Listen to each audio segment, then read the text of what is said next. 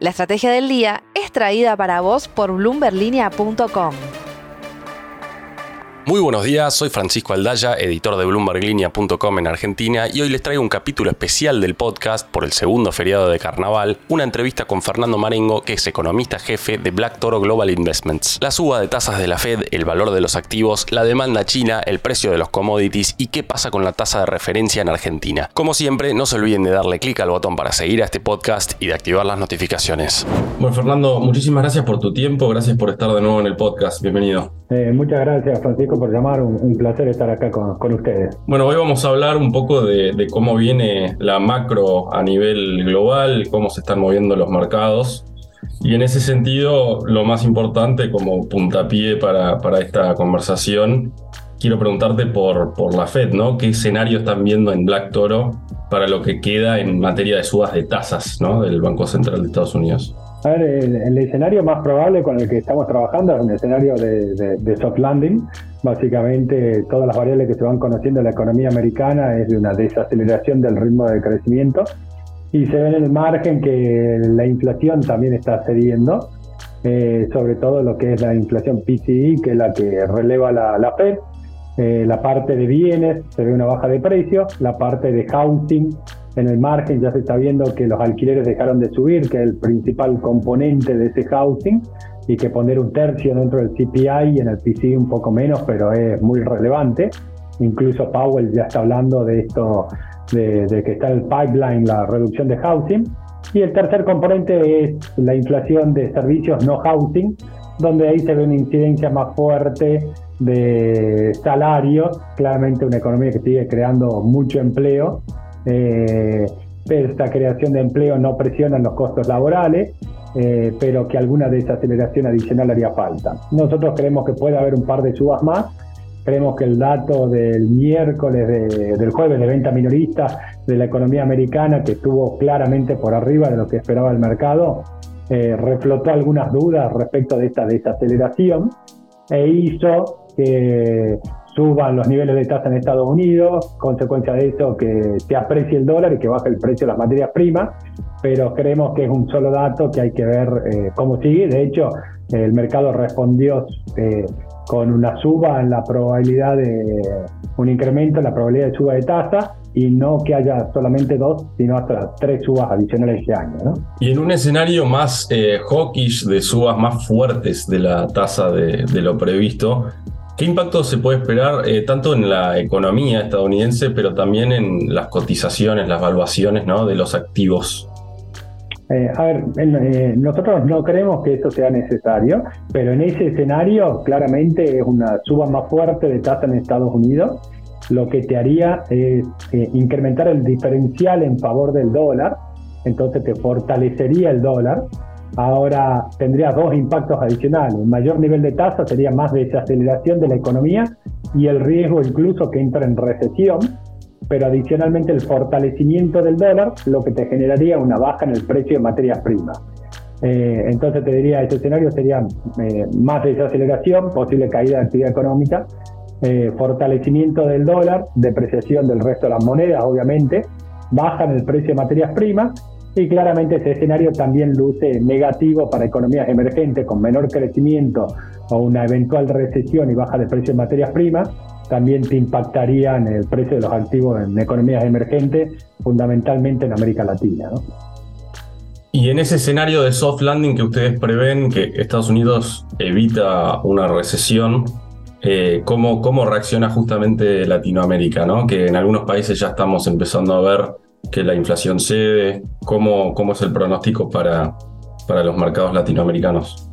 El escenario de soft landing, eh, a ver, en realidad tenemos un Estados Unidos que sigue creciendo, una Europa que está eludiendo eh, la esperada recesión por la crisis energética que no está ocurriendo, básicamente por el aprovisionamiento de energía durante el otoño y por el cálido invierno que están teniendo y un China que en la medida que va flexibilizando actividad económica va eh, recuperando su ritmo de actividad. Todo esto te genera un escenario, eh, digamos, mejor de actividad económica que el, que se esperaba dos meses atrás. Eh, ahora eso para emergentes es favorable y con la depreciación que venía sufriendo el dólar desde 0,96 hasta 1,10 casi, eh, te hizo subir el precio de materias primas. Si uno agarra un índice de commodities no energéticos, tocó su máximo histórico en abril del año pasado, a partir de ahí cayó 20% hasta octubre, pero después subió 3% hasta enero y grano subió 6%. Entonces yo te diría que este es un escenario favorable emergente que se ve en la evaluación de, tanto de renta fija como renta variable.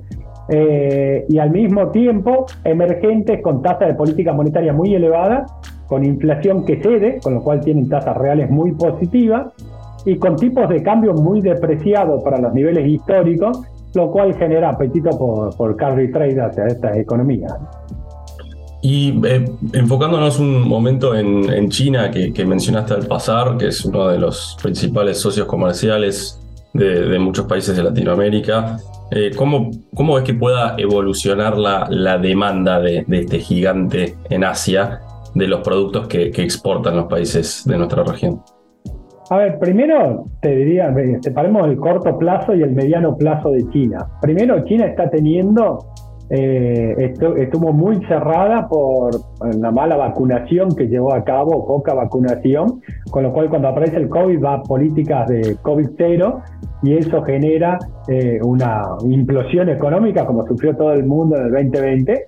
Eh, China tuvo una desaceleración y el cuarto trimestre tuvo cero de crecimiento, tuvo estancada la economía. Ahora, en la medida que se va flexibilizando el aislamiento, la economía tiende a recuperarse, con lo cual uno debería esperar que China de corto plazo empiece a recuperar ritmo de crecimiento y demanda de commodities. Ahora, de mediano plazo, China tiene un par de factores que le, están le redujeron fuertemente su crecimiento potencial. Las tasas chinas, las famosas tasas chinas de crecimiento, yo diría que ya desaparecieron. Pensar que China puede volver a crecer al 10% no existe más. ¿Por qué? Primero porque la población le crece poco, al extremo que ya India es la principal, el país con la mayor población mundial. El segundo factor es porque China ya hizo el catch tecnológico. En su momento, cuando recién se incorporaba al mundo, crecía mucho más rápido su productividad. Hoy ya lo hizo el catch tecnológico. Y lo tercero, que tiene una tasa de ahorro más baja, con lo cual uno tiene que esperar que el potencial de crecimiento China está en torno al 4, 4,5% y ese sería su ritmo de crecimiento sostenible. Ahora esto genera algunas dudas respecto a la, sustentabilidad fiscal y qué pueda pasar con el shadow banking en China si China empieza a ir a este ritmo más lento de crecimiento. Y un tema también en China, ¿no? Es el que se vino más rápidamente de lo esperado, es el envejecimiento, ¿no? De la población. Eh, absolutamente. Eh, por eso te decía, uno de los factores que impactan el potencial es la, baja eh, el bajo crecimiento de la población que impacta en, el, en la oferta laboral que en realidad inicialmente China tuvo la ventaja de incorporar mucha gente de la economía agropecuaria a la industria. Eh, eso ya lo hiciste, pero ahora la población crece poco, claramente por una política de natalidad que buscaba esta desaceleración, un craso error, eh, y que ahora están tratando de revertirla, pero ya se volvió un problema cultural. De nuevo, hoy India es la principal población del mundo, la superó China, eh, y si bien China va, a luchar contra Estados Unidos los próximos años, décadas, el liderazgo mundial, porque es el segundo PBI en dólares, pero es el primero en paridad de poder de compra, está claro que esta política de, un solo hijo en China le, está, le, empieza a hacer impactos demográficos, potencial de crecimiento y puede tener consecuencias claramente fiscales por el boom demográfico e incluso en el sistema financiero. Y pasando ahora a dos commodities específicos y claves para varios de los países, eh, entre ellos Argentina, de la región, ¿qué puede pasar con, y bueno, también para lo que va a ser la evolución de las cotizaciones de las acciones energéticas. ¿Qué puede pasar con el precio del petróleo y del gas natural este año?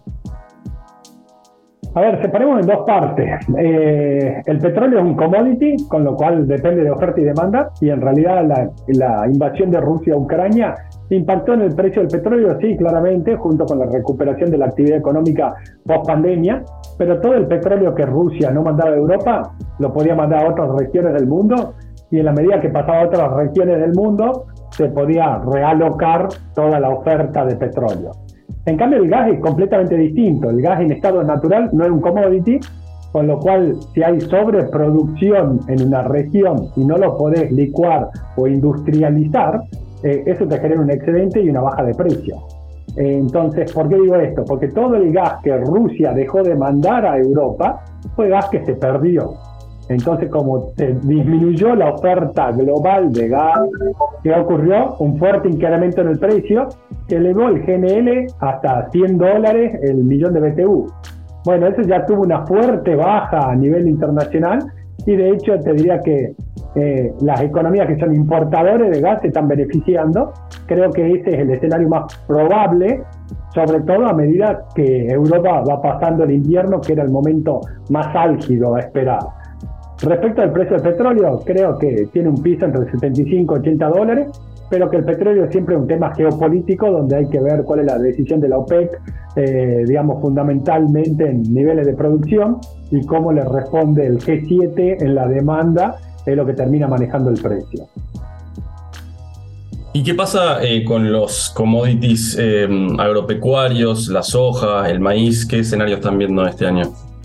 Ver, estamos con, luego del récord histórico, te diría, de abril del año pasado, la posterior caída, eh, los commodities están en niveles elevados, eh, con una leve tendencia a la recuperación. Esta recuperación se consolidaría en el escenario de soft landing y depreciación del dólar. Si el escenario es de una recesión y apreciación del dólar, veríamos baja en el precio de las materias primas nuestro escenario base estamos trabajando con precios, digamos, en los niveles actuales, una potencial en el margen incremento, pero en niveles claramente elevados para lo que son los niveles históricos. Quería, quería concluir, Fernando, con una pregunta sobre eh, el accionar en el último año, dos años de los bancos centrales de, Latinoamérica y qué escenario también están viendo en el horizonte para las, las tasas ¿no? de los países más importantes de la región, Brasil, México. Em, ¿Hicieron bien los deberes hasta ahora? A ver, a todos los países les pasó básicamente lo mismo con la pandemia. Eh, medidas de aislamiento, implosión de actividad económica, respuesta fiscal, fuertes déficits fiscales, respuesta monetaria, tasa abajo e inyección de liquidez. Y ahora, ¿qué es lo que estás pasando? Revertiendo esto. ¿Y qué estás haciendo? Estás eh, ¿qué tenés que hacer? Reducir el déficit fiscal y tenés que empezar con una política monetaria más, más, más agresiva. Eh, la reducción de los déficits fiscales, yo te diría, en el caso de Brasil, eh, hizo un fuerte ajuste fiscal. En el caso de Chile también hizo un fuerte ajuste fiscal y empezó incluso eh, en el margen a tener superávit fiscales. En el caso de México el deterioro fue más chico, pero también tiene alguna, alguna recuperación.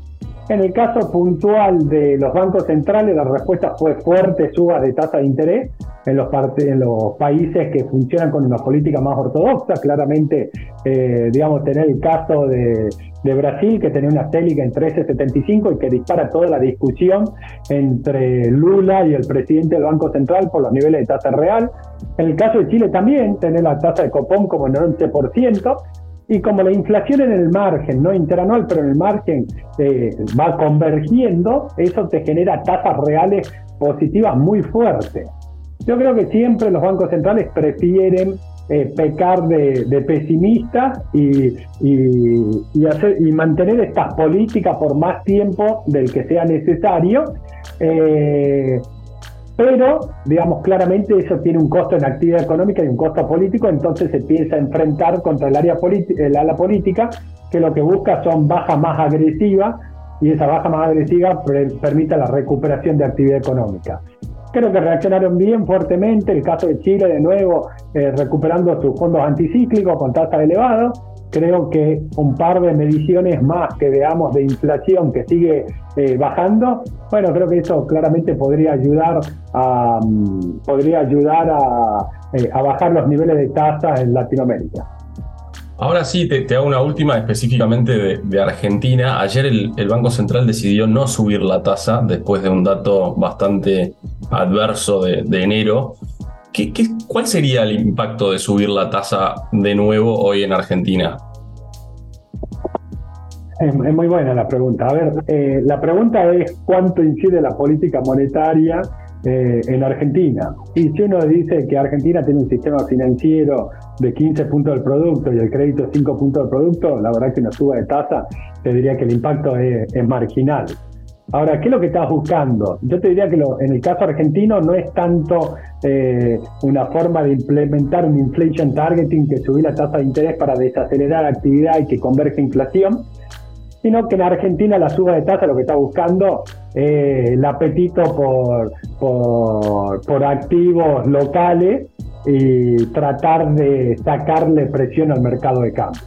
Eh, no es algo que estás buscando desacelerar actividad económica vía el encarecimiento de crédito, sino lo que estás intentando de alguna forma es que la gente tenga eh, por lo menos el, incentivo o, la duda si mantener sus tenencias en pesos, mantenerla y no tratar de volcarla al mercado oficial que te genera pérdida de reserva o los mercados alternativos como el control con liqui que te genera incremento en la brecha cambiaria. Yo te diría fundamentalmente un tema de, de apetito por activos domésticos es lo que se estaría buscando con una suba de tasa.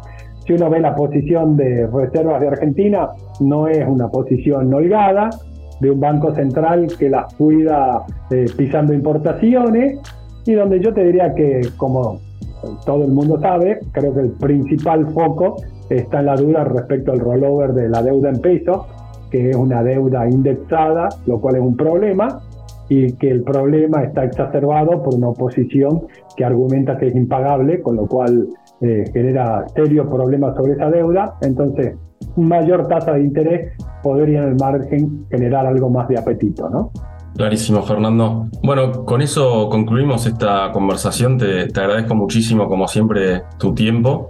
Y bueno, espero que sigamos en contacto. Muchísimas gracias, Fernando. No, muchísimas gracias por darme la posibilidad y un placer hablar a disposición para vos. Esto fue un nuevo capítulo de la Estrategia del Día Argentina. Yo soy Francisco Aldaya, editor de Bloomberg Línea, y me podés seguir en Twitter en arroba franaldaya. No se olviden de darle clic al botón para seguir a este podcast y a la campanita para que se enteren al instante cada vez que sale un capítulo de lunes a viernes. Espero que tengas un buen descanso. Esto fue La Estrategia del Día Argentina, escrito y narrado por Francisco Aldaya. Producido por Arturo Luna y Daniel Hernández. Que tengas un día muy productivo.